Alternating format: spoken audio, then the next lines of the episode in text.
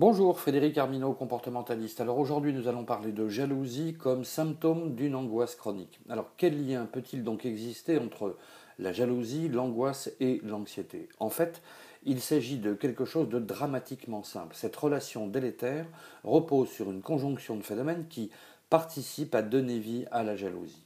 Les personnes jalouses, que ce soit de façon pathologique ou non, peuvent être durablement affectées par une certaine mésestime de soi associée à un manque de confiance en soi. L'être aimé, si tant est que l'on puisse parler d'amour vrai en matière de jalousie, est l'objet d'une attention telle, d'une préoccupation telle que la simple idée qu'il puisse échapper au contrôle de la personne qui exerce sa jalousie, que cela en devient facteur d'angoisse et d'anxiété.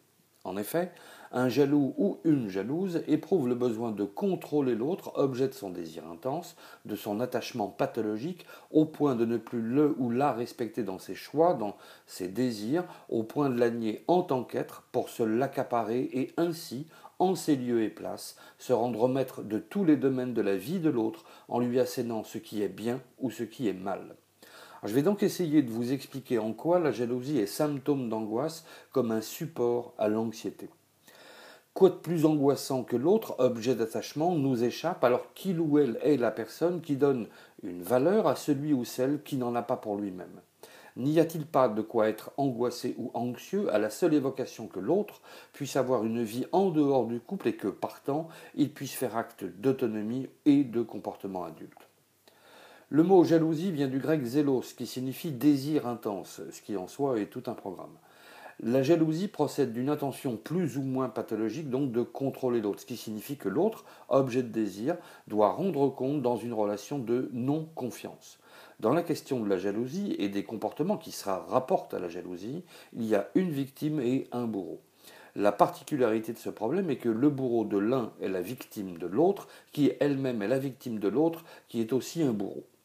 La jalousie s'exprime donc de diverses manières. Elle n'est pas l'apanage d'un sexe ou d'un autre. La jalousie repose sur un certain nombre d'actes accompagnés de paroles qui permettent à la personne de s'assurer que de l'autre, rien ne lui échappe.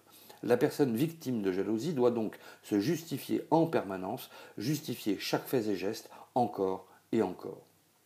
Quoi qu'il soit justifié, le doute subsiste quant à la véracité des justifications exprimées.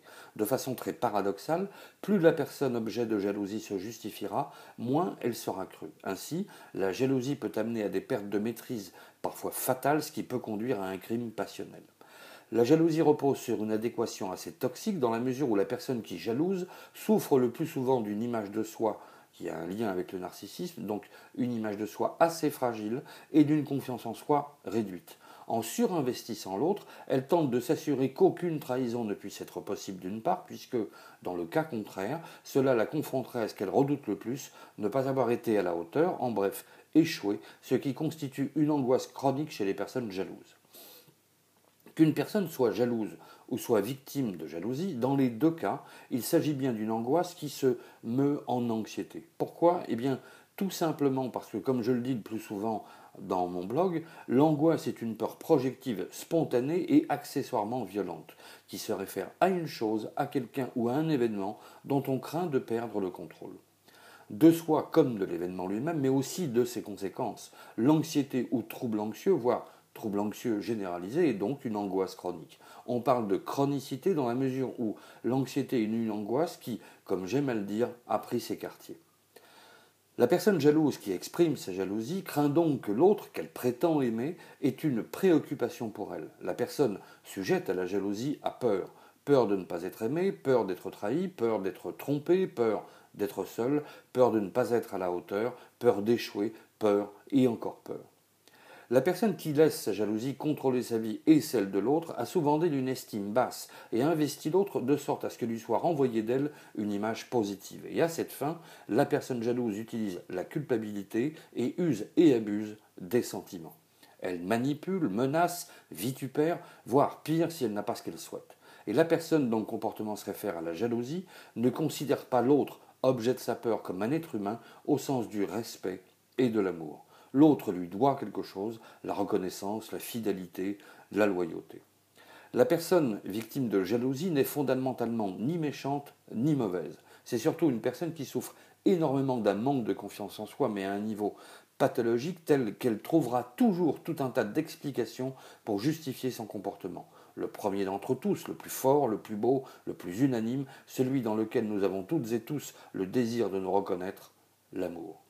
À ce titre, l'homme jaloux comme la femme jalouse pique des crises parfois terribles et manque de contrôle de soi. Et dans ces situations, les intéressés ne s'appartiennent plus. Ils sont comme hors d'eux. Ils contrôlent tout.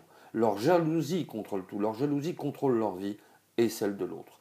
Du moindre coup de téléphone au plus petit détail au fond d'une poche, ils s'épient, mentent pour avoir la vérité, ils épient, pardon, et mentent pour avoir la vérité, demandent encore et toujours plus d'explications, requièrent nom, dates et heures et tutti quanti au nom de la jalousie.